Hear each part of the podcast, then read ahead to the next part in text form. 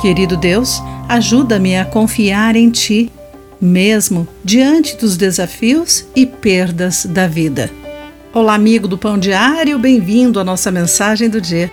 Hoje vou ler o texto de Remy Oidelli com o título Partida Preciosa. Um correspondente do jornal Boston Globe descreveu a exibição The Wait, de 2018, da escultora Liz Schiffer, como algo que evoca o que é precioso, exposto e transcendente na vida. Inspirada no momento que ela passou na cabeceira de seu pai moribundo, essa exposição busca transmitir a saudade, o vazio da perda e a frágil sensação de que os entes queridos estão fora do alcance.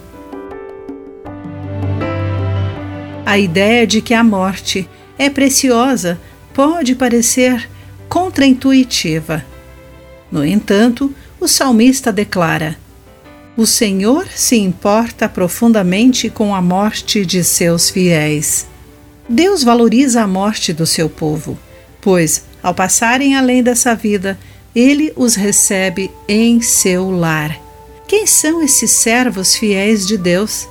Para o salmista, são aqueles que servem a Deus com gratidão por sua libertação, que invocam seu nome e que honram as palavras que falam diante dele. Essas ações representam escolhas propositais para andar com Deus, aceitar a liberdade que ele oferece e cultivar o relacionamento com o Senhor.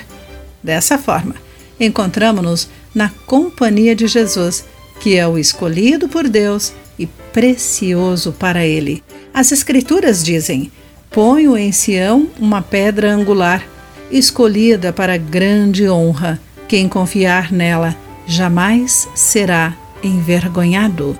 1 Pedro capítulo 2, versículos entre 4 e 6.